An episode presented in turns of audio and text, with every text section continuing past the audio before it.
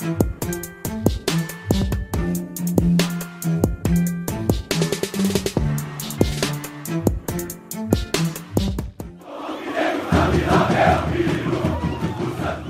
Santistas do mundo todo, sejam bem-vindos a mais um episódio do Santos Futebolcast. Hoje com cadeira cativa, esse bloco aí super legal que traz torcedores do Santos para contar histórias, falar do peixe, que é o que a gente vem aqui fazer toda semana. E essa semana a gente tem um baita convidado especial. É, acho que é um cara que todo Santista aí aprendeu a conhecer nos últimos anos. Toda vez que ele aparece na vila, a galera vai à loucura, né? Então eu quero já agradecer, dar as boas-vindas ao, ao, Renato Ragopian, grande torcedor do Santos, disponibilizando esse tempo aí para conversar com a gente e falar da história dele como é torcedor do Santos, curiosidades. E é isso, né, Renatão? Tamo na área. Seja bem-vindo, cara. Tudo bem? Tamo na área. Valeu. Obrigado. Obrigado pelo convite. Só não sei dessas historinhas aí do pessoal e a loucura aí. É... é... a gente vai falar, né? Aparece o Renato lá, tem cara que vai ao delírio lá na Vila Belmiro, cara. Bom, Renatão, vamos lá, cara. Para quem não te conhece, eu obviamente te conheço, sou um cara do mercado corporativo e todos os outros aí que estão escutando e vendo a gente que são do mercado corporativo te conhece. Você é um baita líder aí é, no Brasil e um dos mais maiores do mundo, eu diria, um baita cara, um exemplo de tudo. E, mas acho que sua melhor característica é essa camisa aí, ó, cara. É torcedor do Santos, né? E acho que acaba ficando acima de qualquer outra coisa. Então vamos falar do peixe, que é bacana. Renato, vamos lá.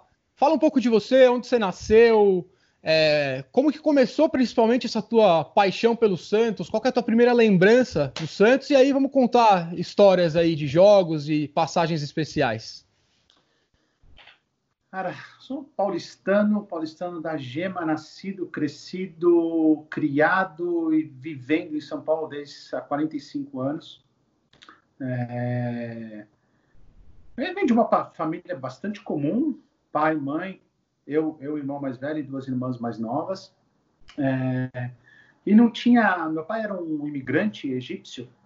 Ele veio para o Brasil ele, com seus 20 e poucos anos, 27 anos tal até um baita exemplo para mim, né? Ele, enfim, com 27 anos chegou no Brasil sem falar, né? Sem falar português, falando cinco, seis línguas, desculpa, cinco línguas e conseguiu criar família, enfim, casar, ter filhos e tudo mais, fez carreira, enfim. E a coisa que ele não me deixou, ou era não era tão assim, legal, era futebol. Ele se dizia torcedor do, de um time aí da Marginal, que eu não quero falar o nome. É... Mas era, era, era você assim tal. E aí eu, eu tinha um, eu tenho, né, um padrinho muito santista, muito uhum. santista. E ele, toda vez que eu ia lá, na verdade, o casal, né, o padrinho e a madrinha, ela é irmã da minha mãe, né? Então uhum. a gente tinha bastante contato, bastante frequência e tudo mais. E, e eles sempre gostavam de futebol e eram santistas, bem diferente do que eu tinha em casa, né? Então começou aquela coisa, Santos para lá, Santos para cá, Santos para lá, Santos para cá. E aí, mas o grande turning point, a primeira grande recordação assim que eu tenho, que eu lembro e que eu posso dizer que me eu já era santista, eu já era, mas só quando aquela fincada de pé foi o foi 1984, o gol de Chulapa. Eu lembro detalhes daquele dia. Eu tinha nove anos na época, né? Nove anos, oito, quatro, nove anos. E lembro detalhe. Eu tava, eu lembro, quando saiu o gol de Chulapa, eu estava sentado no chão, tinha aquelas mesinhas de centro eu pulei para gritar gol, eu bati o joelho na mesinha do centro, eu não sabia se eu estava no gol ou de dor. e, e, ninguém estava entendendo nada que eu era. Então, e estavam minhas duas primas, filhas do irmão do meu pai, e elas sim, corintianas, e falei o nome, mas tudo bem, é. é, é elas sim torciam pro, pro Corinthians e, e elas comecei a azucrinar ela, fazer barulho. Meu pai, o que está acontecendo tal? Então, esse foi. E eu acho que até essa rivalidadezinha lá, brincadeira de família interna lá, acabou, acabou realmente fincando meu coração como Santista. Pô, que legal. Isso é uma história é, recorrente entre os Santistas, né? A gente sempre tem na família um tio corintiano, ou um, o vô era corintiano, ou o pai era corintiano, é, o primo palmeirense, e acho que essa rivalidade interna é uma coisa que, que também faz a gente se tornar mais Santista, saber defender o Santos, né? É, Renato, qual que é o primeiro jogo que você lembra no estádio, cara? Assim, você fala, meu primeiro jogo no estádio que eu tenho, se tava lá, eu lembro de eu torcendo. Porque em 84 diz a lenda que eu tava lá também, com um ano de idade, mas eu não lembro, entendeu? então qual que é o que você lembra, o primeiro aí? Santos e Grêmio no Pacaembu 0x0. Isso foi que ano, você lembra? Pô, acho que era Copa União, cara. 1987. Tá. Acho que era isso. Copa Época União, difícil, 19... hein? Hã? Época difícil do Santos. Época difícil, 0x0. O Pacaembu não tinha nem as cores ainda, era cimentão, era aquele cimentão cinza para todo quanto é lado. E, puta, eu lembro minha reação entrando no estádio, o barulho, o, aquela visão. Puta, eu lembro dos jogadores entrando em campo.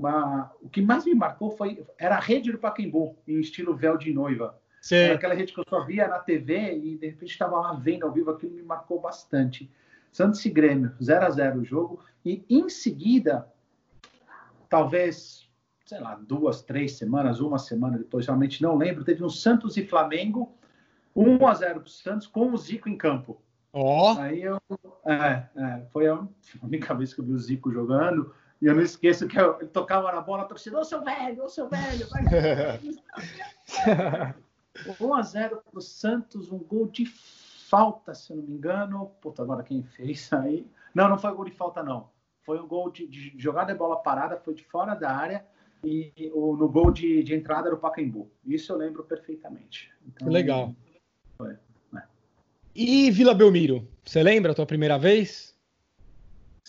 Vila Belmiro, primeira vez. Uh, Copinha São Paulo de futebol eu tinha 11 anos, então 1986.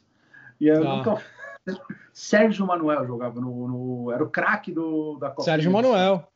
É, Depois foi pro Botafogo, né? Isso, 95 jogou contra a gente. Isso, isso. E, putz, era a época que a Copa São Paulo, era, é, nem sei se ainda é, porque eu não vou mais jogar Copa São Paulo por falta de tempo. Uh, você entrava de graça no estádio, era chegar e entrar. E era legal porque era janeiro e minha família tem apartamento em Santos, sempre teve, né? Eu costumo falar que eu não nasci em Santos por acaso, que meu pai, que era imigrante egípcio, chegou em São Paulo de navio através do Porto de Santos, né? É. Então a gente, a família sempre teve apartamento lá, tudo mais. E era janeirão, férias, né? Copinha rolando. Ah, mãe, você quer? Vou pegar ônibus e vou pra vila. Aí eu peguei lá o circular 17, talvez, ou 97, não lembro. É. Desci lá na, na, na rua do Canal 2, em frente à vila Sozinho, cara. Sozinho. Legal. Eu, eu, imagina, 11 anos. Eu jamais deixar meu filho fazer isso hoje. Isso que eu ia te perguntar. Como mudou, né, cara, os tempos, assim. Eu, ah. eu sou um pouquinho mais novo que você. É, e eu lembro muito bem de uma época ainda em que a gente podia, de repente, pegar um ônibus para ir num jogo sozinho, pegar um metrô em São Paulo, que a coisa não era tão perigosa como é hoje. A gente estava falando isso antes de começar essa conversa, né, cara? O é, que, que mudou, cara, para você é, em relação assim, ó? O que, que mudou para você como torcedor do que você era como torcedor do Santos nesse começo e o torcedor do Santos, Renato, hoje? Assim, mudou muito a tua paixão?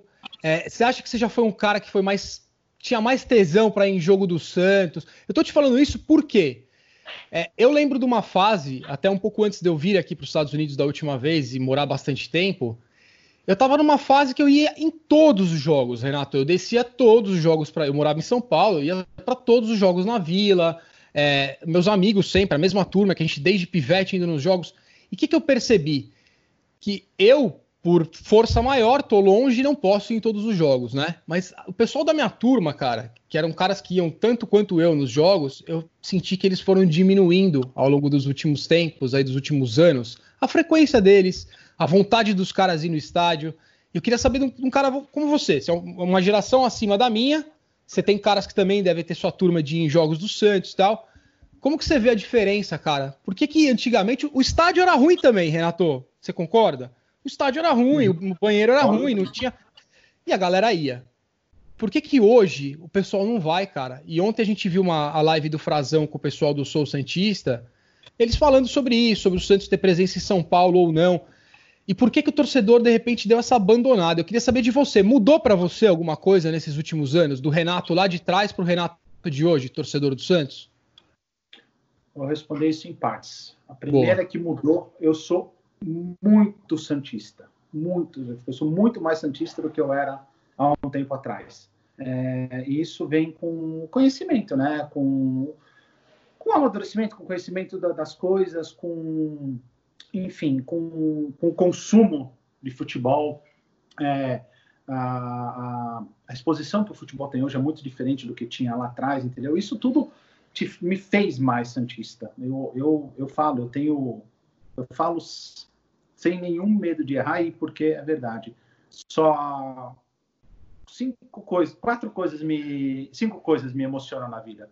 Minha mulher, meus dois filhos, meu cachorro e o Santos. Só. Eu não choro por nada na vida. Nada. Só por essas cinco coisas. É muito louco isso. É... A vontade de ir no estádio, né? eu tenho, adoro, adoro, adoro. Nesses três meses que eu estou preso aqui em casa, eu pouco reclamei. Uma das coisas que eu reclamei, puta, que vontade de ver um jogo no estádio. Que vontade de ver um jogo no estádio. Sim. A vontade está sempre lá. Só que aí eu tenho que coordenar com o meu tempo hoje, entendeu? É muito diferente. Eu não posso me dar o luxo de abrir tempo de estar com a minha mulher e com meus filhos para ir assistir um Santos e Mirassol da segunda rodada do Campeonato Paulista na Vila Belmiro. Não posso. Não posso. Exato.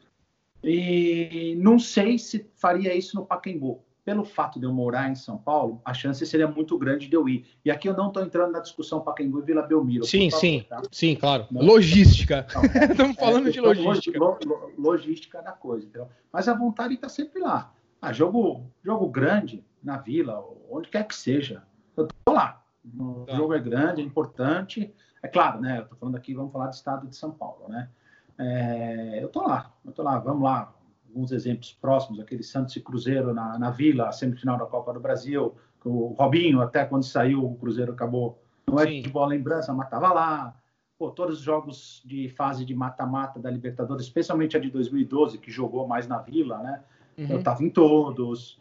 É... E de vez em quando, assim, tem um domingo que não tem nada para fazer e tal. Ah, vamos, passar o dia em Santos, vamos passar o dia em Santos para ir ver o jogo em Santos, entendeu? De novo, facilitar teu apartamento lá ajuda e tal. Sim. Então, eu faço, eu faço isso sim.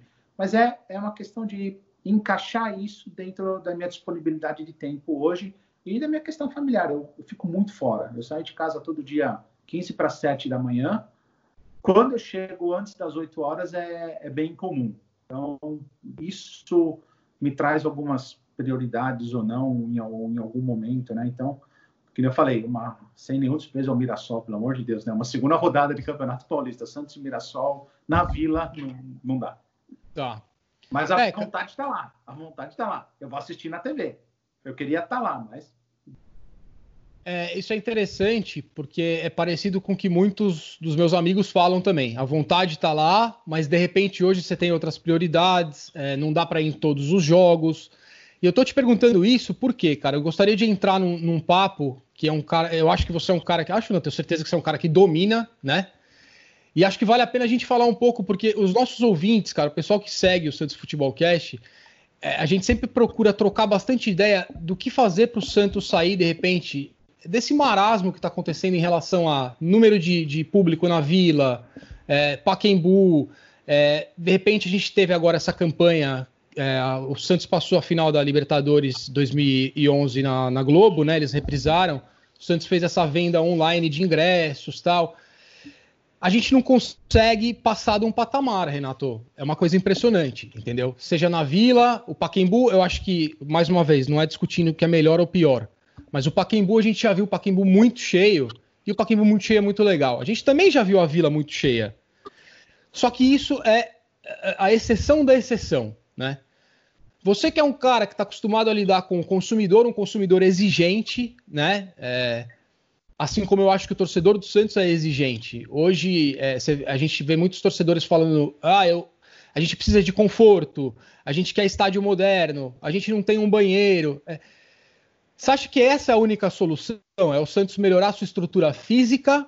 Ou você acha que a gente tem como trazer de volta, cara, o Renato, o Rodrigo não tem que eu tô longe, né? Mas o Renato, de repente, passar em mais jogos. É, e o pessoal que não é você, gente que tem mais tempo e que de repente caras que vão pro jogo lá na Vila, Renato, e ficam fora do estádio. Dizer, o que que tá faltando? O que que o Santos precisa fazer, Renato, na sua opinião, para cativar o consumidor dele, cara, de volta, trazer esse cara de volta? Porque mídias sociais, a gente arrebenta, Renato. É, é, engajamento, é, o pessoal comenta, o pessoal curte, você vai ver a lista, a gente tá nas tops do mundo, mas não vira cliente, cara. Como é que a gente vai transformar, assim, na sua opinião? O que, que o Santos tem que fazer? Por que, que a torcida, o consumidor largou o clube, cara? Vamos lá. Uh, cara, é uma pergunta extremamente complexa, mas eu também não eu sou sei. dono da verdade. Não, mas você eu sei. Vamos lá. A gente tem que falar, cara. A gente tem que falar. Não, não, não. não. Vou tentar dar meu ponto de vista. Uh, eu acho que passa por, por, vários aspectos e vamos dividir aqui. Primeiro, Vila Belmiro. Uh, a Vila é um estádio velho, é um estádio ultrapassado, mas é a nossa casa, né? É, é um lugar mítico, é um lugar onde todo santista chega e fala, putz, grilo, cara, tô aqui, tô em casa, vai lá, coloca foto no Instagram, não sei o quê. Atrai. Só que a, as pessoas estão... Eu não sei, eu não, posso, não sou ninguém para julgar o comportamento de, de uma massa de 8 milhões de pessoas, né?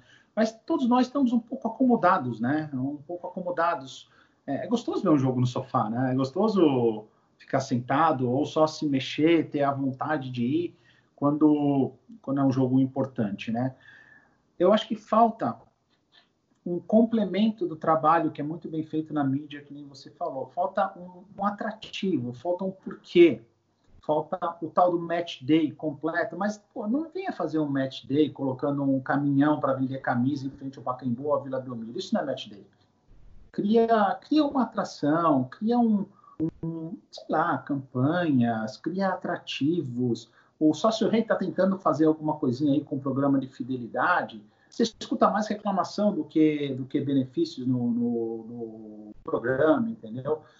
É, ok, o brasileiro reclama bastante, reclama de tudo, até de coisa boa, mas, enfim, é, acontece, a gente escuta muito isso.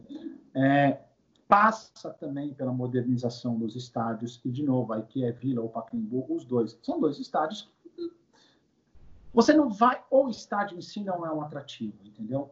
Não que isso vá ser uma coisa de longuíssimo prazo. Aqui vou usar o exemplo do Palmeiras.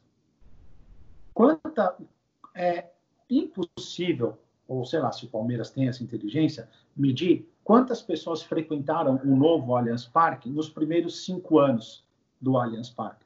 Aliás, tem cinco anos, tem cinco anos, né? Tem, tem sim.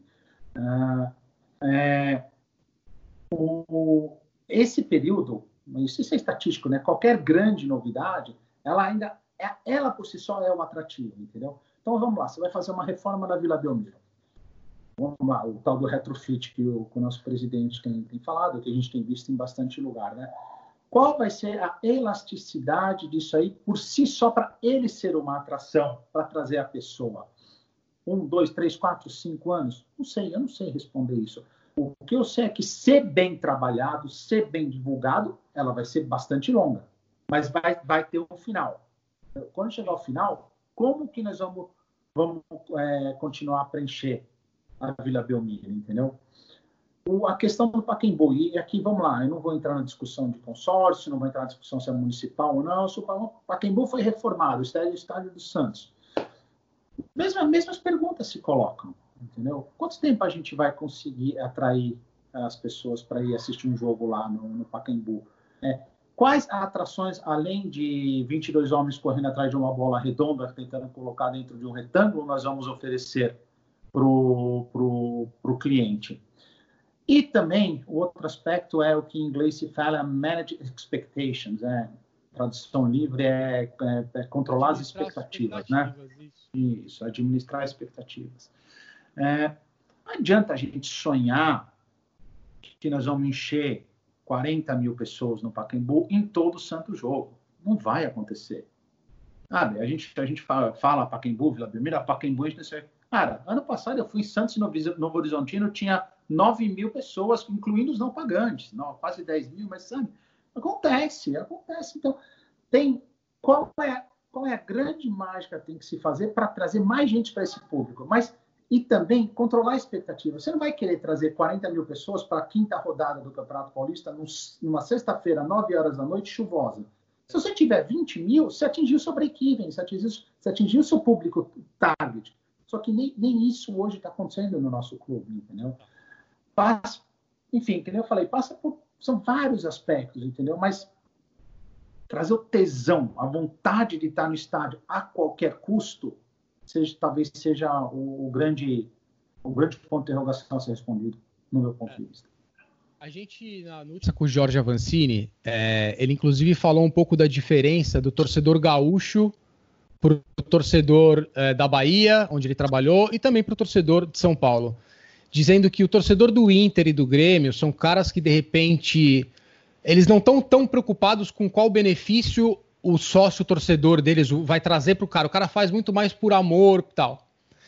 Eu entendo esse lado, achei legal esse lado, acho que esse lado tem que ser cativado, mas a gente tem que entender qual que é o perfil do nosso consumidor, né, cara? E o nosso consumidor é um consumidor que de repente precisa de outros estímulos além da coisa emocional.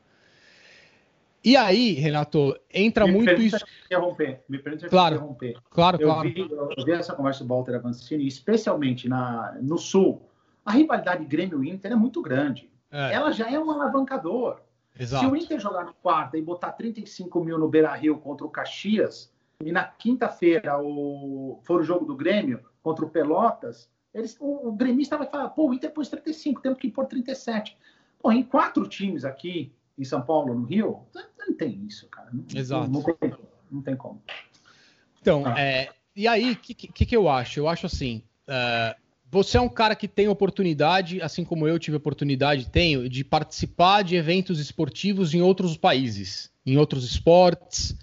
E isso é uma coisa que a gente tem como privilégio, a gente pode aprender muito do que é feito, certo? Que é muito do que você está falando. O match day que não é simplesmente a questão de colocar um, um caminhão lá vendendo produto, né? Isso é o básico. É, mas tudo que envolve, né?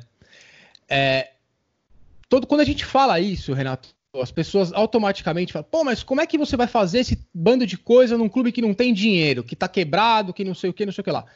Só que eu acho que existem uma série de fatores aí, uma série de, de ações, uma série de coisas que não são feitas que a gente pode fazer e que não requer todo esse orçamento que é inviável para um clube de futebol, né? Por que, que não é feito isso, na sua opinião, cara? Porque, assim, é, não, não, é uma crítica ao departamento de marketing do Santos diretamente, tá? Até porque o Frazão é um cara que é muito elogiado. É, ontem foi uma bela live que ele fez. É, mas eu acho que, infelizmente, tem outros é, tem outras camadas aí no Santos Futebol Clube que acabam atrapalhando um pouco o trabalho do cara, né? Só que, Renato, não é feito nada, meu irmão. Perto do que você tem, que a gente vê fora, e a, tua, a empresa em que você trabalha é uma empresa que diretamente atua no mercado de, de marketing esportivo, em patrocínio de eventos, patrocínio de, de, de venues, né, de estádio, de ginásio. Você sabe muito bem o que, que é ativar o seu cliente, o que, que é, é, é mostrar a tua marca, como fazer tua marca ser envolvida, né, envelopada naquele, naquele produto. A gente não faz nada disso, cara. A gente faz muito pouco. E eu não acho que é por questão de falta de conhecimento ou falta de técnica ou de habilidade para se fazer, né? Você é um cara que não trabalha no Santos, cara. Você é um torcedor como eu. Então, essa é a nossa vantagem. A gente pode falar.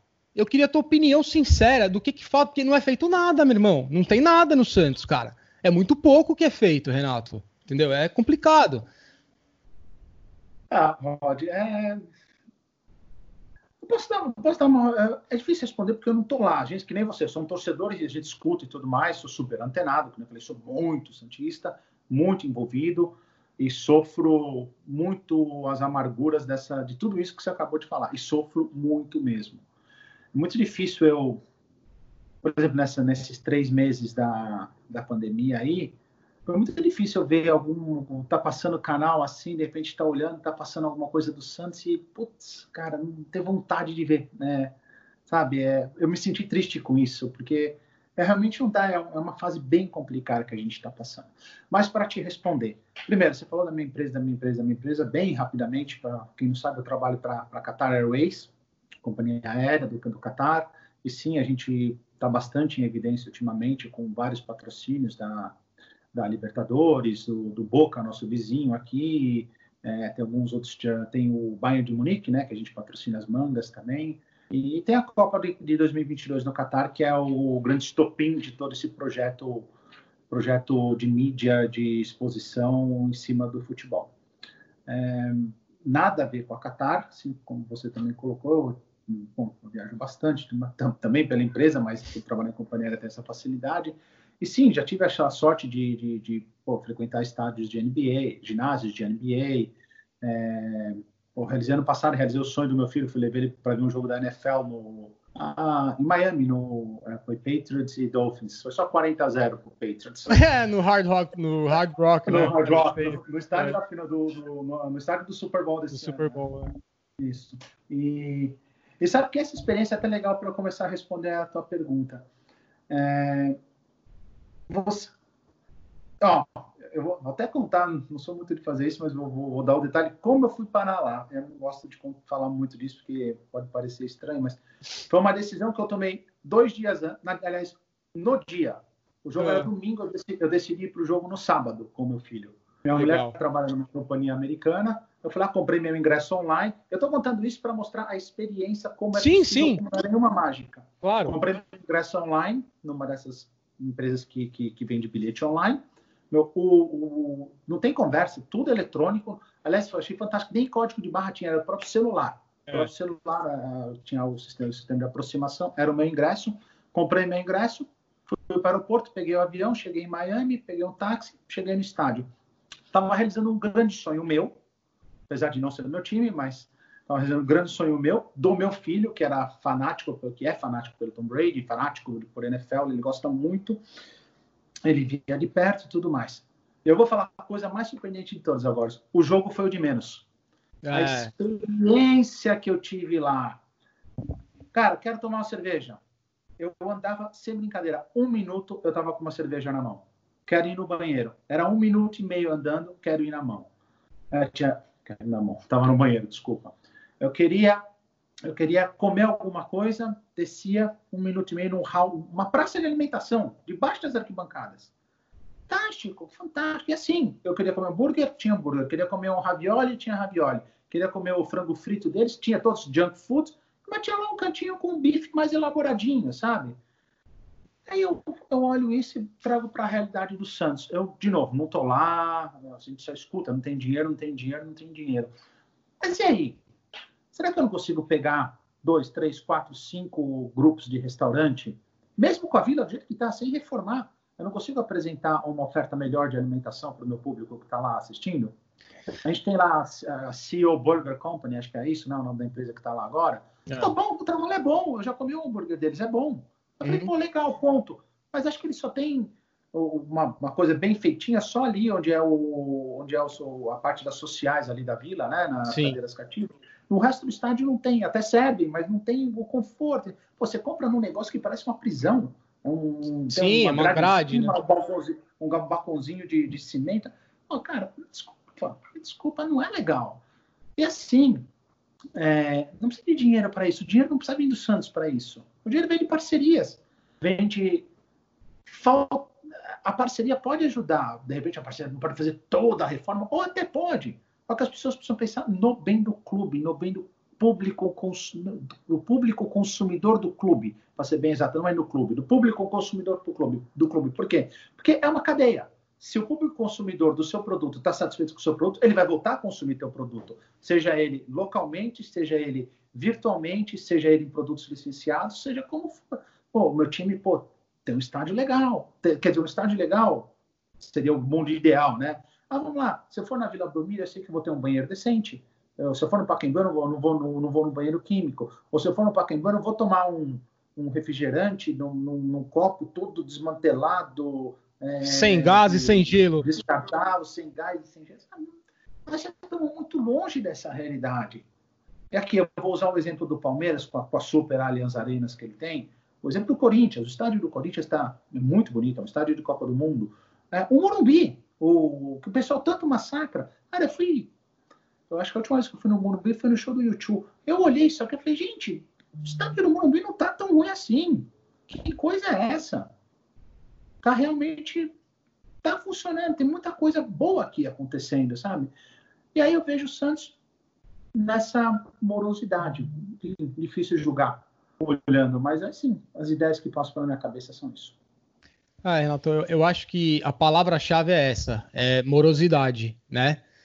É, e eu sinto que a morosidade ocorre por conta de todo esse cenário que o nosso time hoje passa, cara. Principalmente ano de eleição, você como um santista e super atuante, é, ano de eleição é sempre complexo no Santos, né? É, e essa última, eu não vou falar essa última gestão, cara, mas eu falei até com o pessoal ontem, Renato, os últimos, acho que uns 10 anos, vai. A gente tá sem presidente, sem gestor, sem nada. Eu posso falar, como eu disse, eu sou torcedor, cara. Essa sequência que a gente teve de Odílio, Modesto Roma e o Pérez agora, a gente teve venda, cara, Neymar, Gabigol, é, Bruno Henrique, é, Ganso, o Rodrigo para o Real Madrid. São milhões e centenas e centenas de milhões de euros entrando no clube. E até hoje, como diz o Rodolfo, que faz o podcast com a gente, tá o azulejo com tétano lá na Vila Belmiro, com ferrugem. Os caras não conseguem. Chama a torcida, viu, pessoal do Santos? Faz um mutirão que a galera vai aí com a esponja, ajuda, porque a gente ama a Vila Belmiro também, né? Só que eu acho que assim, é, eu não sei porquê, o clube reclama que o torcedor precisa voltar a consumir o clube, mas o clube precisa fazer a parte dele. O Santos não está fazendo, essa é a realidade. Comparando com NBA, NFL, fora do Brasil. Não dá nem para comparar. É injusto, é injusto. É injusto. Mas a gente tem aí um, um parâmetro para ser comparado do lado, nosso co-irmão ali, o vizinho, não só um, mas os outros três vizinhos, cada um dentro da sua possibilidade, se modernizou. Seja como foi, não vamos entrar nesse mérito. Eles se modernizaram. O Santos parou no tempo, cara. E não vem me falar em falta de dinheiro, Renato, porque entrou muita grana, cara. O Santos é. tem orçamento de, de empresa multinacional, ou não? Tem, tem, tem. Então. Sem dúvida. É muito. Cara, como gestor, eu te falo, é, pelas notícias que vem pra gente, que a gente lê na mira, a quantidade de dinheiro que entrou no Santos nos últimos 10 anos, como você bem falou, e o clube não ficou estagnado, o clube é, decaiu. Decaiu. É duro para mim falar isso, tá? Mas é verdade a distância do Santos para os adversários ficou muito grande. Ou muito grande não, mas está aumentando. É, é, é, é surreal. Eu, eu, seria demitido já no segundo ano, se eu, se eu sou o gestor dessa quantidade de dinheiro aí. É, não dá, não, não dá para entender o quais é, o que se passa. Acho que para saber mesmo, teria que entrar nas entranhas mesmo, tá lá no fundo, fazer uma auditoria verdadeira, independente, não essas. E me desculpem aqui, eu, mas sou torcedor, não essa coisa mequetrefe que se anuncia aí como, ah, foi feita uma auditoria, desculpa, não foi nada. Não, não foi. Não eu, foi. Eu, eu, eu, sofro auditorias, é, já passei por algumas e, e, falo que isso que aconteceu no Santos não é auditoria. É, Até, é, mas é, é outro nome. Então é, é surreal pensar todas as possibilidades. E aí a gente vai indo até para o lado mais romântico da coisa, né? Olha para o Flamengo hoje. Olha o ataque dos caras. Até antes, até antes de ontem estava na Vila Belmiro. Isso é revoltante, cara. Isso é, isso é muito difícil. É muito difícil, Renato. Para caras como a gente que. É, a gente não tem nada. O nosso sentimento pro Santos, eu juro, é puro, cara. A gente não pega nada do Santos. A gente não trabalha no Santos. A gente, não a gente ama o Santos. A gente só quer ver o negócio bem né? Vou mais além. Eu não preciso do Santos. A gente não precisa Você do Santos. uma arrogância no que eu tô falando, por favor. Hein? Não, mas é, Renato, é isso. Esse é o grande problema, cara. Porque eu acho que, uh, infelizmente, 90% do torcedor comum do Santos como a gente é por paixão. Só que os 90% não são os 10% que comandam esse clube sempre há tantos anos, tal. Só que esses 10%, cara, tem vários interesses além do interesse da paixão pelo clube, de querer ver o Santos campeão, de querer ver o Santos fazendo um gol, ganhando um título, entendeu? E é isso que machuca a gente. Então, cara. Bom, é, Renato, como torcedor do Santos, você sabe muito bem, todo ano de eleição é um ano complexo para esse clube. Acho que para todos os clubes, mas para o Santos é especial, cara. Eu venho falando em vários episódios aqui do Santos Futebol Cast que, na minha opinião, essa é a eleição é, é a eleição mais importante da era moderna do Santos Futebol Clube, né? Por tudo isso que a gente falou até agora, da distância que a gente já tem é, de clubes da Europa e de outros esportes ao redor do mundo, e pela distância que a gente já alcançou no mau sentido para os nossos rivais aqui da, da, de São Paulo, aí de São Paulo, aí da capital, Nosso tal. Quintal. É. Nosso quintal. Uh, cara, o que, que a gente vai fazer? Porque esse fim de gestão tá muito claro que o Santos não vai mais fazer nada. É, tá, é nítido, é pandemia, o mundo está mudando, é muito complexo o que está acontecendo. É, a Qatar, acredito eu, como todas as outras empresas que investem em futebol ou em esporte, aos poucos devem estar revendo o seu investimento para o futuro, porque a gente não sabe como vai ficar o mercado. Então, é um cenário muito particular, muito complexo num ano de eleição. É, a próxima gestão, Renato, assume com provavelmente uns 600 milhões de dívida, com problemas seríssimos de dívida a curto prazo para pagar na FIFA, que a gente sabe que hoje em dia dá muito problema, e a gente não vê é, o marketing, que é, na minha opinião, fora a bilheteria, que também vem do marketing, querendo ou não, a venda de jogador, é o marketing que tem que trazer o recurso extraordinário para dentro do clube para realmente ajudar nesse momento. Eu não sei se vai acontecer mais nada em relação a marketing no Santos nesse ano ainda, por conta da eleição. Para a próxima gestão, cara, é, vamos dizer assim, de 0 a 10, qual que é o tamanho do trabalho em relação a marketing que tem que ser feito para o Santos nesse novo mundo pós-Covid, pós-pandemia, com 600 pau de dívida? Qual que é a função do marketing nessa história toda? Por quê, Renato? Eu escuto muita gente falando assim, pô, essa molecada aí hoje em dia só quer falar de marketing. É, tem que falar do campo, da bola.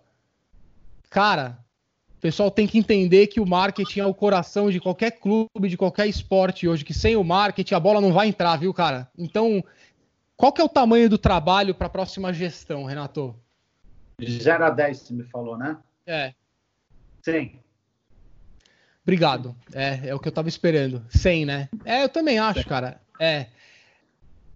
A gente precisa primeiro saber olhar para nós mesmos e olhar o que está acontecendo, o que está à nossa volta. Não adianta falar em futebol europeu, não adianta falar em. Porra, vou te falar que até não adianta falar sobre futebol aí dos Estados Unidos, a MLS. A gente não dá valor, mas vai ver a organização dos homens. Você está aí, você sabe como que é, você sabe como Sim. funciona. Sim. Entendeu? Não adianta, a gente tem que olhar para o nosso quintal. Primeiro, uma lição de humildade. Dentro do nosso quintal, a gente tem que olhar literalmente para dentro de nós. De novo, vamos falar aí da, da comparação, da distância que a gente está tomando para os outros.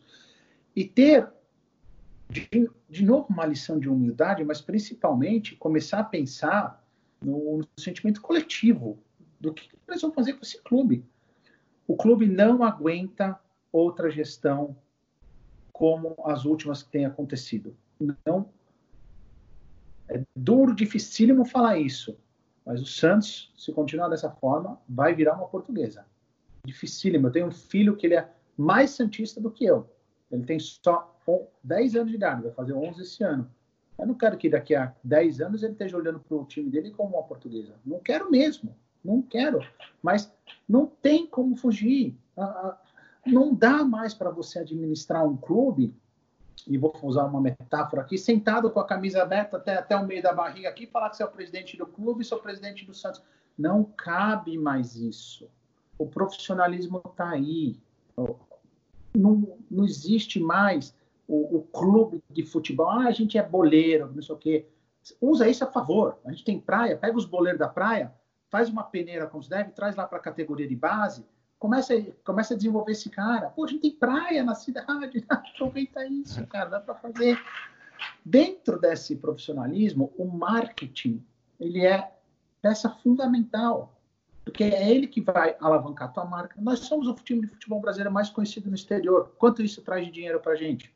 Zero. Zero. Né? A gente fica feliz da vida. Ah, tá vendo? O Cristiano, falou, o Cristiano Ronaldo falou que o Santos é o time brasileiro mais conhecido do mundo de coisa, meu, sabe? Cadê, vamos, cadê o, leverage disso? Como é que é a palavra em português? É, agora, né? é, é, cadê? Concretizar, transformar isso em algo concreto é, para o Santos. Isso, exatamente. Que vantagem exatamente. que a gente tem com isso? Isso, é, é. Cadê? Ah, eu escutei que ia ter uma parceria com o futebol chinês, não sei o quê, parece que até tem, mas o que está acontecendo? Eu não sei. Eu não sei. é, eu não vou entrar no mérito da questão do marketing não fazer mais nada agora daqui até o final do ano, e até meu ponto de vista, na verdade, é que está certo. Não tem o que fazer, acabou. E não por causa da eleição, por causa do cenário que a gente vive hoje, entendeu? Sim. Eu acho que agora está é, tá tudo diferente. A gente não sabe como vai ser da, o, o futebol, o, o, andamento. Dizem aí que as negociações vão cair tudo pela metade, os preços. Tudo. A gente não sabe. É um quadro novo que a gente vai ter que aprender a aprendê-lo. Sim. Ficou muito bonita essa frase, mas vamos lá. É, é, não dá. E qualquer coisa que se fale agora é puro, puro achismo. Lá no começo da pandemia tinha um, um colega de um colega meu falou que o dólar ia chegar a 7,50. Uhum. Semana passada o dólar, o dólar baixou dos 5. Essa é. semana tá. Esses três dias da, da semana aí deu uma subidinha, mas para, gente, para. Para, não adianta querer chegar aqui e ser o, o, o, futurologista da história, ninguém sabe. Ninguém, ninguém sabe. sabe. Por isso que eu falo, voltando para o Santos e para o futebol, nesse momento a gente não sabe como vai ser. Entendeu? Então, se o marketing não vai fazer nada daqui até o final do ano, não, não coloco no balaio das coisas mais erradas. Acho que é Sim. claro, se pinta uma oportunidade aí, não pode perder. Claro, Obviamente, claro. Não pode também ficar lá sentado em berço esplêndido, contando salário, e aí não dá também, né? Aí, uhum. aí também não. Mas faz fazer o básico e levando realmente em banho-maria até o final do ano. A próxima gestão, não. Primeiro, a palavra gestão tem que ser a linha mestra de, de quem estiver sentado na cadeira e também das pessoas que vão estar no CD e no CG. Tem que se pensar em gestão. Gestão engloba tudo. Engloba o departamento de futebol, engloba o departamento de marketing, engloba o departamento jurídico, financeiro e tudo mais. O clube não aguenta. O clube não aguenta essa falta ah, essa falta de ideias, essa falta de geração de recursos além dos padrões. É, o mundo mudou, o mercado no qual eu atuo mudou. Eu costumo falar muito para os meus clientes: se você achar que você vai ganhar dinheiro como você ganhava há cinco anos atrás, daqui a um ano você está com as portas fechadas. É. O, mesmo se aplica, o mesmo se aplica ao futebol, o mesmo se aplica ao nosso Santos. Se você continuar refém das suas receitinhas que você tinha lá há cinco anos atrás, há um ano atrás, você daqui a três anos você não vai existir. Ou você vai estar, se você deve 600 hoje, você vai estar devendo um, um e meio daqui a três anos. Porque não tem como, entendeu? Sim. Respondi a tua pergunta? Sim, com certeza. É, cara, é, é, é isso que a gente pensa, é isso que a gente sonha, é isso que a gente tenta fazer aqui, principalmente no Santos Futebolcast, cara. A ideia inicial do programa sempre foi essa, Renato. De alguma forma mostrar para o torcedor e para o sócio do Santos é que tem coisa para fazer, tem muita coisa para ser feita. Tem por onde ser feito e não é todo esse mistério, esse precisamos de milhões e milhões para conseguir fazer uma ação. Não.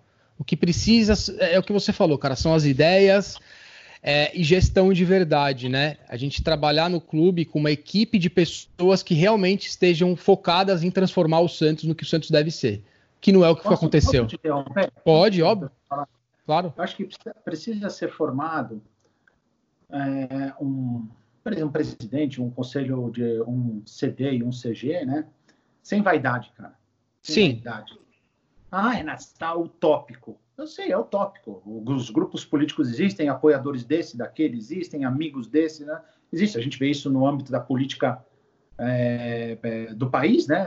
Sim. Presidência, governador, existe. E, obviamente, que isso vai ter no clube de futebol ou em qualquer relação social de, de pessoas, isso existe, entendeu? Só que as pessoas têm que ter uma consciência de deixar a vaidade de lado. Não adianta. Ah, eu quero ser presidente do Santos. Você tem competência? Que, por que você quer ser presidente do Santos? Entendeu? Você quer, você quer fazer isso para quê? Para estar tá sentado na cadeira para todo mundo te chamar presidente? Falar, pô, o cara é presidente do Santos, não sei o quê, para tirar um troquinho às custas do clube?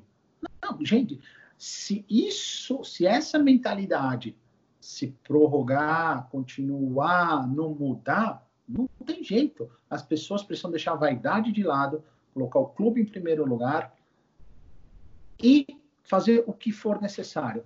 Não é fácil, cara.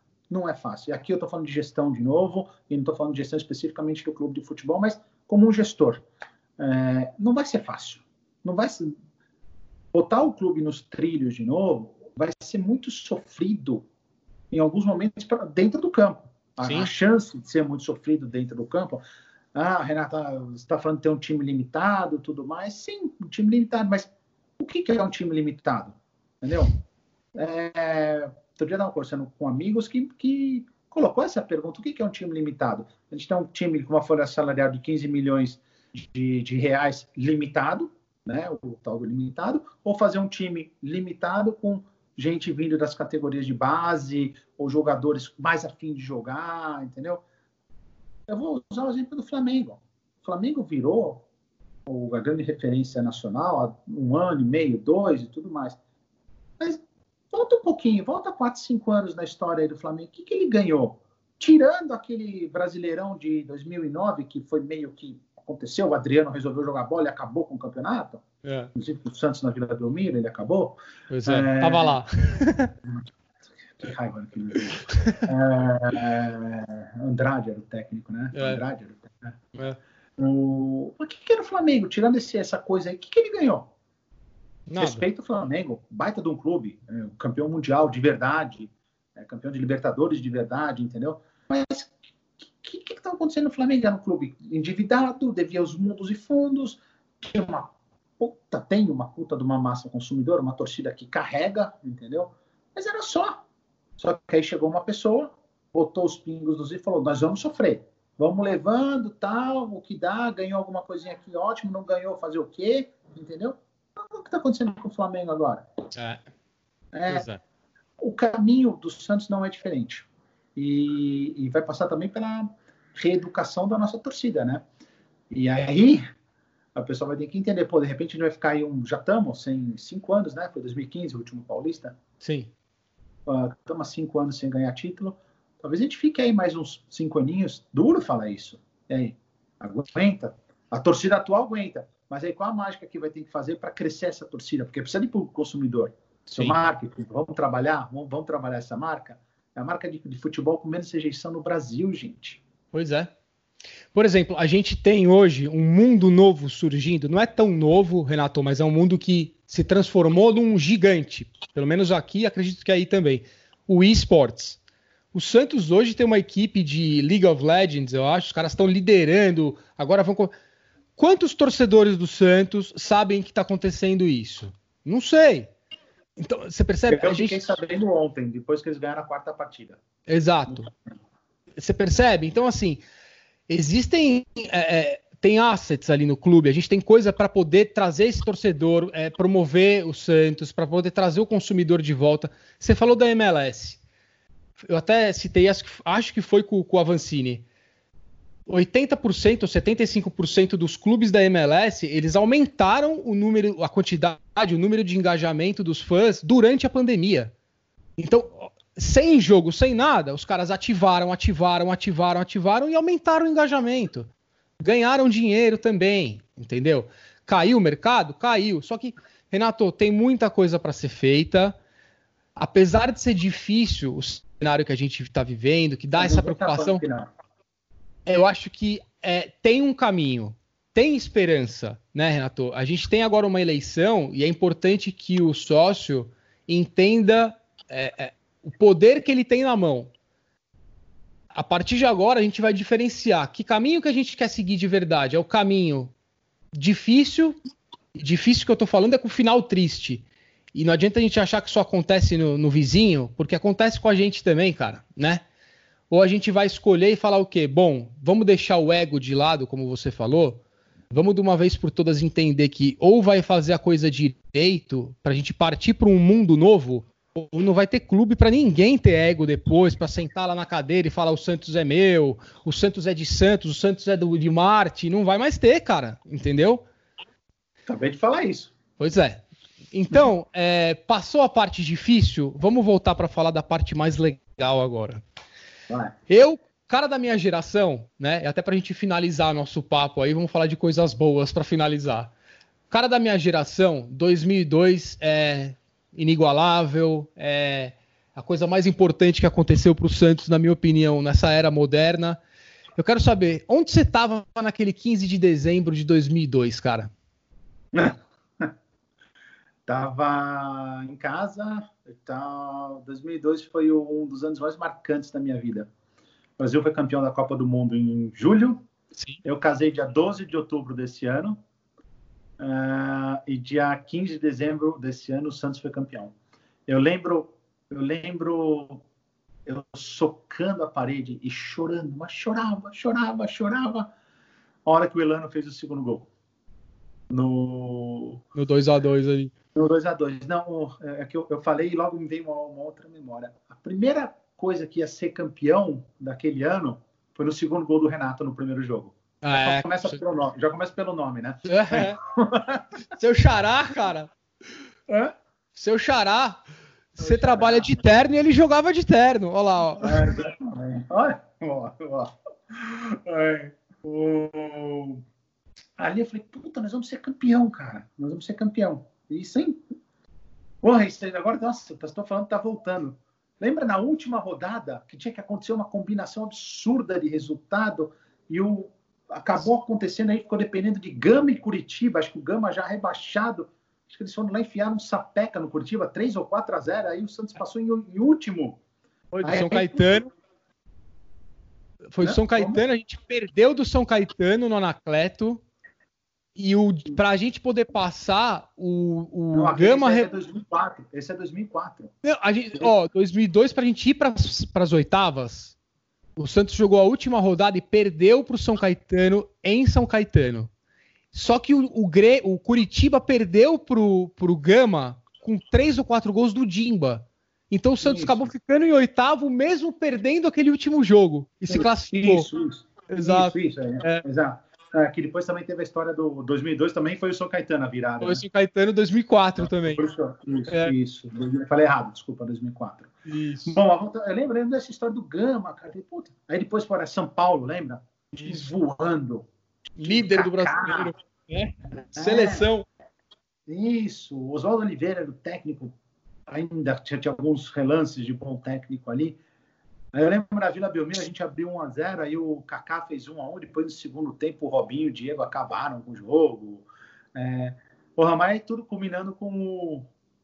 Puta, foi. Agora tô lembrando o gol de cobertura do, do Robinho no Darnley. Ele Darnley, um assim, do Grêmio. Estica só o pé assim, é, né? Exato.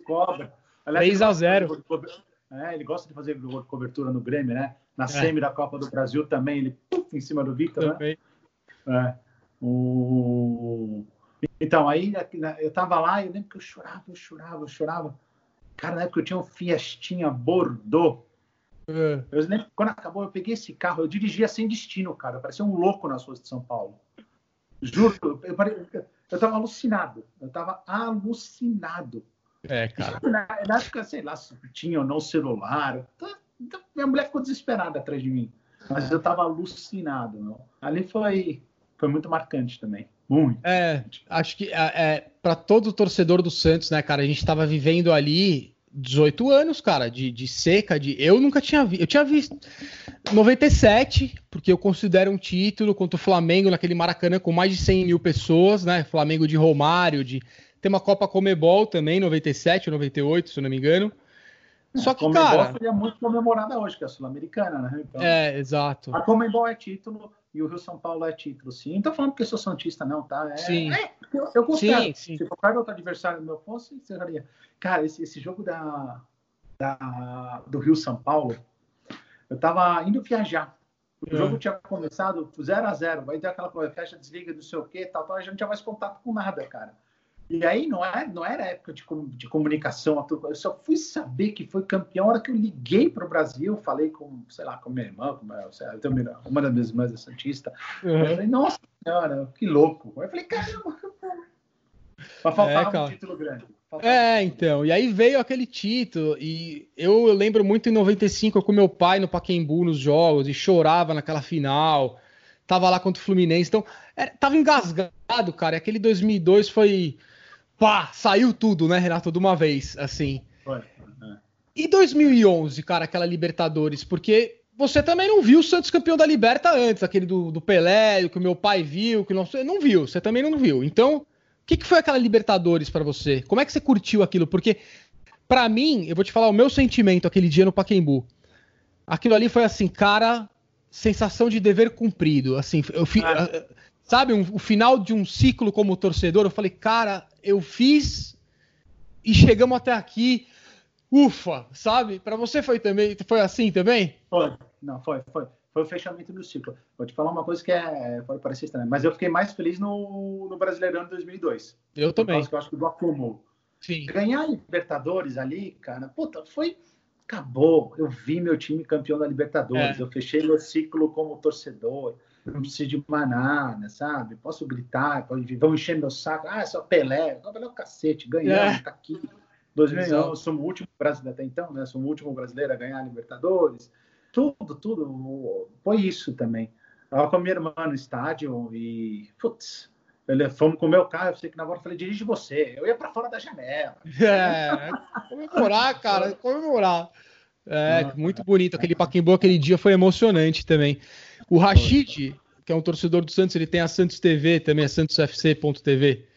Ele sempre traz uns vídeos super legais. Ele reeditou a final da Libertadores no Uruguai. E a gente tava lá, todo mundo. Ele postou o vídeo de novo. Galera que tá escutando, vai lá que ele repostou muito bacana o vídeo. Cara, o Santos traz pra gente emoções inigualáveis, é o que você falou. Tem meia dúzia de coisas na vida que eu acho que deixam a gente como o Santos deixa, né? O Santos me fez ir até o Japão fazer um bate-volta para ver aquele Santos e Barcelona. E você não se arrepende, assim como não, eu. Não se arrepende. Não. Exato. Não, mas eu saí daqui. Você, você, foi para ver, você viu os dois jogos?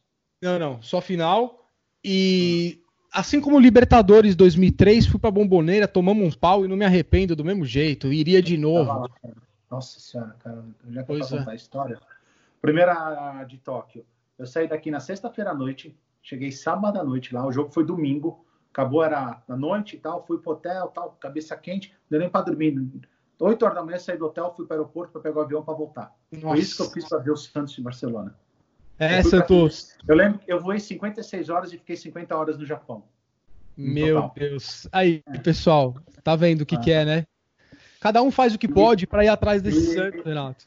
E Santos e Boca, 2003, trabalhava com uma empresa japonesa e o relação com a Toyota, tal. Ah, não tá aqui, vamos lá ver. Era a época a Toyota Liberdade. Vamos lá no camarote da Toyota, deram para mim e pro meu chefe na época. Vamos pegar um avião, vamos para, para Buenos Aires, pô, vamos jogar bomboneira tal, calma. Cara, cheguei. O tal do camarote. Sabe o Pacaembu? Sei. Cadeira, a cadeira manga, a cadeira azul? Sei. Era isso o camarote. Você ficou no meio dos caras. Cara, eu falei pro meu chefe, falei, você não, você não fala comigo. Se você falar, fala em japonês ou em inglês, mas não fala em português comigo. Eu falei, não fala, mas eu morrer. E aí começou a fazer um frio começou a fazer um frio, um frio. Puta, a orelha começou a congelar. Eu falei, e agora, meu? Eu tive que comprar uma boina do, do Boca, uma boina aquelas de, de, de é soft, né? Quente para é. esquentar as orelhas, cara. Eu botei assim. Olha, fiquei meio a torcida. Baita numa roubada. Tomei chuva, frio. Meu time perdeu 2 a 0 e eu adorei. Eu, eu também. É isso, eu cara. Não tem. É, é... Pode perder, pode ganhar. Tamo lá. É isso, cara. Renato, é, pergunta rápida para você. Ah. Você sonha em ver o Neymar de volta no Santos um dia? Não. Não? Não, não só pegado a jogador, cara. Bom Sim, saber. Não. Seria do cacete. Para. Adoraria. Adoraria. Mas não sou desses, não. Ah, quer jogar no Flamengo? Vai jogar no Flamengo. Quer jogar no Palmeiras? Quer jogar, vai jogar onde quiser. Não importa. Não, não só pegar em jogador. Não sou mesmo. Se você perguntar quem é teu grande ídolo no futebol, cara, sabe que é uma pergunta que eu já, já me fiz? Sei lá, acho que eu te falaria Giovanni. Mas também, assim, para falar que tem alguém, tá? Porque. Pelé. É, Pelé. Não, Pronto. Pelé, Pelé, não conta, né? Então, tá. é, Pelé. Pelé, pode ser. Pode Pelé. Ser. Pronto. Pode ser. Mas de verdade, não só pegar nessa coisa de jogar, claro, porra, tá vendo as reprises aí que estão passando, vejo bastante futebol. Não, o cara é um monstro jogando bola, é um baita de um jogador. Mas, sinceramente, ah, não, tem que voltar. Isso, cara. Tomara que ele volte. Torço muito. Torço muito mesmo. Mas, tipo, ah, é o sonho? Não, não é sonho. Tá. Eu acho legal sua resposta, é, porque é isso que, na minha opinião, está faltando hoje em dia para a geração mais nova de torcedor. É não torcer para o nome ir atrás aqui da camisa, é torcer para o nome que está aqui na frente, né? E eu vejo que é uma coisa meio comum com uma molecadinha mais nova, essa questão do. Ah, eu torço pro Santos que o Neymar tava lá. E depois que o Neymar saiu, eu torço pro Barcelona, eu torço para não sei o quê. A culpa é do clube? Nisso que tá acontecendo? Esses ídolos Não, do Santos não. que saem do Santos, aí o cara vai lá, fala que quer jogar no Palmeiras, fala que quer jogar no Corinthians, fala que do Flamengo. É culpa do, do Santos isso? É culpa do torcedor do Santos, Renato? Porque tem torcedor do Santos que se sente culpado, cara. Ah, pegaram no pé, tá vendo? Eu não acho que é isso, acho que pode ser índole do cara mesmo. O que, que você acha? Não, acho que são duas perguntas diferentes, como que pedem duas respostas diferentes. Primeiro, não, não é culpa do Santos o, o jogador é, quando sai do Santos é, e jogar no Barcelona e o moleque torcer pro, pro Barcelona, pro, pro Real Madrid, pro, pro Bayern, pro Paris Saint-Germain. Não acho que é culpa do clube, é é uma geração que nós estamos filmando, é consequência da, da globalização, é consequência da tecnologia. Cara, hoje, se você com um bando de TV a cabo que a gente tem, com os streamings que a gente tem, é, sem medo de errar. A gente vê muito mais futebol internacional do que futebol nacional aqui no Brasil. Eu acho que até nos Estados Unidos. Sim, sim. Mais, sem medo nenhum de errar. Então, se eles estão vendo isso, é, eles não eles vão consumir o que eles estão vendo. Se ele está vendo o Bayern jogar de segunda, quarta, sexta, e o time tá um jogador que ele gosta, um brasileiro, ele é brasileiro, por identificação ele vai gostar, vai torcer pro Bayern, normal. Não acho que tem culpa no Santos nesse aspecto. Acho sim que tem culpa no Santos essa questão dos atletas ficarem querendo sair do Santos. Aí é outra história. Nós vamos voltar no, no meio da nossa conversa, questão de gestão, questão de, de falta de acompanhamento, decente para os jogadores, questão da falta de suporte para os jogadores. E isso sim é muito culpa das pessoas que estão gerindo o clube. Fato. Por isso que eu aí eu culpo bastante. É... Pergunta para o Gabigol se ele sairia do Santos, se ele queria sair do Santos, se ele tivesse. Não, de verdade, o Gabriel é Santista, assumidamente Santista. Aliás, é um cara que, vou te falar, quantas e quantos anos passado ele, ele deu entrevista falando, para mim o clube mais famoso do Brasil é o Santos, no mundo. Ele falou isso, com o uniforme do Flamengo. Ah, BC. Mas pergunta para ele se ele queria sair do Santos, jogar no time que ele torce, cara, ganhando a grana. É que não adianta, cara. As pessoas têm que entender que jogador de futebol é uma profissão. E eu, e, e eu tenho isso muito claro para mim. Eu acho que isso ajuda a responder essa questão que você fez anterior, da volta do Neymar, entendeu? Para mim, jogador de futebol é uma profissão. Ele é um asset do clube. O mais importante é o clube, entendeu? Seria legal, de novo, repito, adoraria. Porra, e se eu pudesse ajudar a trazer o Neymar de volta para o Santos, ajudaria. Entendeu? É diferente de falar, ah, é seu sonho. Deixo bem Sim, sim. É, então, é, é, Mas aí, se o cara tem, o cara olha para um, um, clube que está querendo ele, tá, vai, vai pagar para ele um milhão e meio de reais por mês e vai pagar um milhão e meio de reais por mês. Acho que o cara não vai? Claro que ele vai. É. Claro que ele vai. Eu não vou me usar de exemplo porque eu não sairia da Qatar por nada. Eu tô, eu tô brincando. É, mas é, é, é, difícil. Eu sou um profissional também. Amanhã depois vem uma, vem uma empresa me oferece condições de trabalho que estão bem dentro daquilo que eu procuro. E eu tô me usando de exemplo só de exemplo mesmo. Claro. Acho que isso é válido para qualquer profissional. Qualquer profissional. Lá uma empresa oferece para condições de trabalho que você procura. Te paga uma remuneração que, pô, é legal entendeu? Você vai falar não por causa do coração? Mas, desculpa, a, a vida é muito rápida para isso. Uh, eu acho que, sei lá, não é mercenário nem nada. É uma questão de profissionalismo, entendeu? O Vanderlei Luxemburgo falava uma coisa lá no passado, na época do Bom Lucha, quando ele saía dos clubes no meio do contrato. Ah, você não cumpriu o contrato por quê? Porra, eu paguei a multa rescisória, eu cumpri o contrato. É, é tem, é, é verdade. Não é? É. Isso é profissionalismo. Cara, profissionalismo não combina com, com coração. Entendeu? Uma vez um, um chefe meu japonês falou que em business não existe a palavra desculpa. eu acho um exagero, mas eu não vou falar que eu discordo totalmente dele. Tá certo, cara. É, é isso. Eu acho que o, o, a gente nos últimos anos, Renato, a gente tem escutado muito, né? É, é recorrente, os jogadores saindo do Santos falando as mesmas coisas, caras que foram criados lá. E é muito triste pro torcedor ver isso, a gente sente. Só que isso para mim, cara, e acredito que para você também, é a demonstração clara que o trabalho realmente é sem a partir do ano que vem. Porque antes do clube querer trazer de volta o seu consumidor, ele precisa tratar direito o funcionário, a sua equipe que está lá dentro. Senão você vai refletir. O que, que você vai refletir para o mercado consumidor? Que a sua empresa é uma desgraça, é uma porcaria, que ninguém tá feliz lá dentro. Como é que você vai fazer parceria se seus próprios funcionários, de repente, os caras que estão abaixo de você na Qatar, saem de lá falando um monte de coisa ruim, que não dá, né? Então, assim, a gente tem que realmente primeiro olhar para o nosso próprio umbigo, como você disse com outras palavras agora há pouco, deixar de lado o ego e reformular esse Santos de dentro da alma para fora, porque senão não vai mudar nada, cara. É, passa um pouco daquilo que eu te falei, põe a vaidade de lado e pensa no clube, entendeu? Pra, pra, acho que para resumir bem o que você está falando aí, pega as declarações do Gustavo Henrique recentemente no, no Flamengo. Cara, o Gustavo Henrique é Santista também, assumido, sabe?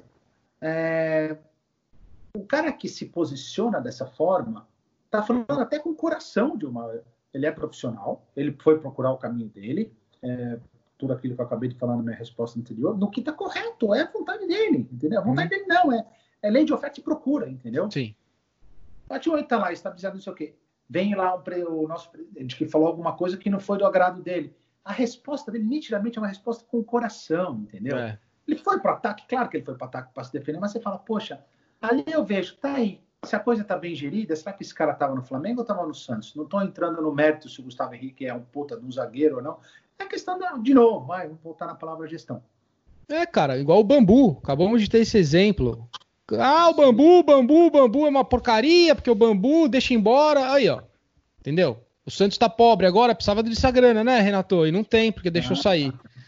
Não, o Santos ficasse, o, o Santos ficasse contentando com migalha do Atlético Paranaense, com todo o respeito ao Atlético Paranaense. Mostra a nossa situação. Você percebe? Mostra a realidade, né? Sim. Cara, é... vamos falar na última coisa boa. Quando que você quer ver o Santos campeão? Quando que você acha que vai ser o próximo título do Santos campeão? Você acha que é esse ano? Você acha que esse ano a gente não volta? Você acha que a partir do ano que vem uma gestão nova pode dar um sangue, e mesmo na dificuldade, você acha que a gente pode beliscar um títulozinho aí ano que vem? Nossa, que pergunta difícil, hein, meu? Vai, cara, torcedor, torcedor, futurologia. Eu quero ser campeão da Libertadores esse ano, no Maracanã, com 70 anos. Eu vou estar tá lá. Ah, eu também. eu vou estar. É, é, importante a gente falar isso, porque, Renato, eu quero que, torce, eu quero que o torcedor do Santos é, tenha é, é, um sentimento do mesmo que eu ouvi de você esses dias. eu sei.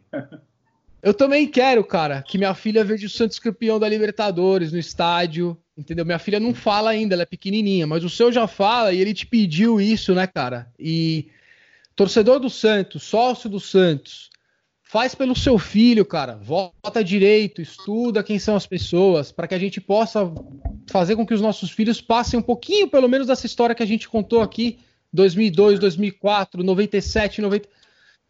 Porque senão, cara, eu não quero meus filhos, não quero seu filho passando o que eu passei até meus 18 anos de idade. Não quero. Então tá na nossa mão mudar isso agora, não tá, Renato?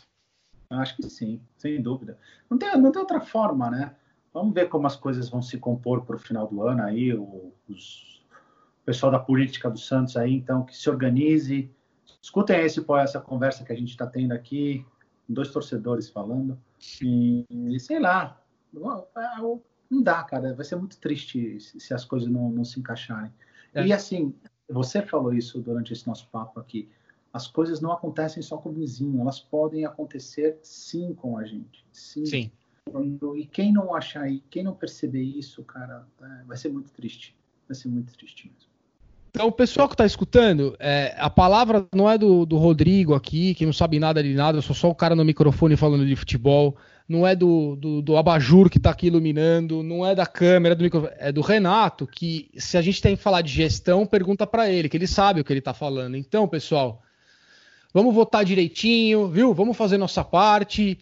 E vamos fazer com que o Santos um dia esteja preparado para receber um Renato também. Quem sabe, né, Renato? Um dia você vai ser o cara ali. Quem sabe? Quem sabe? Quem sabe, né? é, todo torcedor. Gente, pelo amor de Deus, não vão entender errado, hein? Fala, Renato, você não pensou um dia você presidente do Santos? É, cara. Eu, eu quero você presidente do Santos um é. dia, Renato. E aí, como é que faz? é, olha, não sou só eu, não, viu, cara? Se a gente, se a gente estiver falando de sonho, claro, pô, você vai ser presidente do meu time, mas eu não quero Se um dia, sei lá, a vida me levar para esse caminho, não, não, não seria por isso, seria por, por competência, seria, seria por é, poder colaborar e, sei lá, profissional, não sei, não sei. Você me pegou tanto surpresa que consegui uma coisa rara, me deixou sem palavras agora. ah, não, não é. Não, não, não. Não teria, vamos lá, não teria vaidade de falar, sou presidente do Santos. Não, isso não, não. Uma coisa é um sonho de criança, tal, poxa, um dia você presidente. Ah, todo moleque falar isso. E tá mentindo qualquer um dos 8 milhões de Santistas que um dia não pensou em falar isso, não, claro. não pensou nisso na vida. Vai estar tá mentindo, entendeu? É eu sou torcedor e penso, lógico que pensei. Claro, a vida vai te levando para. vai te mostrando algumas coisas e tudo mais. Hoje, enfim, que nem você falou, trabalho, enfim, numa empresa grande, tenho uma visão disso, daquilo. Sei lá, se um dia eu achar, ah, cansei e tudo mais é, quero colaborar com o meu time de uma forma profissional, por que não? Não, não é uma porta que eu fecho, não, não é uma porta que eu fecho. Ah, mas também não é, ah, Renato, você vai fazer isso quando você tiver com 60 anos? Não sei, cara, não é uma resposta que eu posso dar, não é mesmo. Hoje, para mim, é uma coisa totalmente, não nem passa pela minha cabeça, tanto é que eu estava até gaguejando aqui para te responder, nem passa pela minha cabeça, não tenho tempo, eu tenho outras, outras demandas na minha vida, não gosto de usar a palavra prioridades, estou conversei com você, estou praticamente saindo do Brasil, então não, não, infelizmente não é o momento. Um infelizmente. For, se um dia, se um dia for, infelizmente para o coração, pelo amor de Deus, hein? Não, não, é infeliz... infelizmente, cara, infelizmente, porque o felizmente seria você falar aqui, não, eu quero ser presidente é hoje mesmo e acabou, mas eu sei que não dá por enquanto, Renato, não dá, infelizmente. Ai, cara. Bom, quem sabe um dia, é, eu quero que você deixe agora um último recado aí pra galera que tá te ouvindo. A gente já bateu uma hora e quinze de papo aí. E passa rápido falando do Santos, né? Jura que deu uma hora e quinze? Já, deu uma hora e quinze. É. Então... A mulher me chamou pra jantar ainda. a minha não. Vamos aproveitar que a gente sai por cima dessa, cara. Ah, então, deixa só a última palavra aí, cara, pros torcedores do Santos, pra galera que tá escutando a gente. E, e, é meu pedido até. Faz sua palavra livremente, mas se você puder, dá um recado em relação à eleição que tá vindo, cara, porque no momento é, é o que mais me preocupa, porque é o futuro do Santos. Então, você, como um grande líder que você é, deixa sua mensagem aí para os sócios e para os torcedores do Santos, por favor. Vou começar pelo seu final. Galera, não erra, tá? Não erra e eu não sei quem é, quem não vai ser, não sei o quê. Não erra, analisa, pensa, pensa no futuro do clube pensa, estuda é, e tenta fazer, tenta não, ninguém tenta, né? Você mesmo faça o seu melhor pelo clube, entendeu? É, coloca lá na, na urna, sei lá se vai ser eletrônico ou de papel, aquilo que você acha, estou votando nesse cara porque eu acho que esse cara é o cara que vai trazer, levar meu Santos, uh, trazer meu Santos de volta para o lugar que ele tá, que ele merece. E isso é parte política, essa parte da eleição, e a parte de mensagem final é, meu, é, é difícil relatar né, o sentimento do torcedor. Todo torcedor tem seu sentimento pelo seu time e tudo mais. E como eu disse, eu sou muito santista. Eu já tive bem desgostoso com o Santos ultimamente. Contei para o Rod numa conversa que a gente teve aí. Tava num, numa fase bem, sabe, vendo as coisas acontecer, gringolando, tudo mais. Puta merda, será que meu, meu filho vai ter time para torcer daqui a 10 anos? De verdade, é uma preocupação que eu tenho muito séria mesmo, entendeu? Mas aí eu estava no Pacaembu, cara. Eu estava no Pacaembu, no, no Santos e Flamengo, uhum. Brasileirão de 2000 e, não, estamos em 20, 2018. Tá. 2018. O Flamengo jogou de camisa amarela. É, Santos fez 1 a 0 Flamengo virou no segundo tempo 2 a 1 um, e estava jogando, era aquele jogo mosco xoxo, não acontecia nada tal. Aí o Alisson me acerta uma bola lá do meio de campo aos 37. Golaço! golaço. golaço. Tipo, o Estado estava em silêncio, de repente explodiu em gol. o Alisson do meio de campo, né? É. Convenhamos, né? Aí aos 42, o, o Victor Ferraz acertou um cruzamento e o Ricardo Oliveira fez o cara eu vibrei no estádio como eu não vibrava há muito tempo. Aí eu falei, puta, pode ser o que for, isso aqui tá aqui dentro, isso aqui É, mexe. não adianta. Isso aqui mexe. Então, galera, não perde isso, não perde isso. E, e assim, é legal, super confortável, vejo muito jogo no sofá, mas se dá, vai no estádio, porque isso aí é só, é só sentando lá na Vila Belmirozinho velha, sentando no Pacaembu sem banheiro. É só lá que sente essas coisas, cara. Não, é muito diferente. É muito diferente mesmo. Então é isso. Vá para o estádio, torcedor. Escuta o Renato. Vai para o estádio porque não tem nada igual. Assim que puder, né? Quando eles liberarem. Até lá, faça a sua parte. Estudam os candidatos aí que vão surgir, não sei quantos são, quantos não são, mas estudem as chapas, os candidatos, vem quem é a equipe que vai trabalhar com esses caras para poder fazer esse trabalho que é de 0 a 10, é 100 de dificuldade, né? Renato, mais uma vez, cara, muito obrigado pelo tempo que você disponibilizou para os nossos ouvintes aqui para o programa. Em nome de todos os integrantes e da galera toda, eu te agradeço. É, você é um cara que tem uma agenda super corrida e na sua hora de off aí, você falou com, com o Santos Futebolcast comigo. Então, cara, muito obrigado de coração. Uma baita oportunidade para mim e para o programa. E casa é sua para sempre agora. Só falar. Quero falar com vocês. Você entra no ar na hora. Você vai perder a audiência, cara. Então... Não, não vou, não vou nada. Aí, cara, obrigado, muito obrigado. Mano, obrigado pelo espaço, foi gostoso pra caramba. Adoro falar do Santos, adoro. Sempre que precisar. Boa, que seja a primeira de muitas. Valeu, Renatão. Obrigado, cara. Obrigado. Tamo junto. Vamos ser.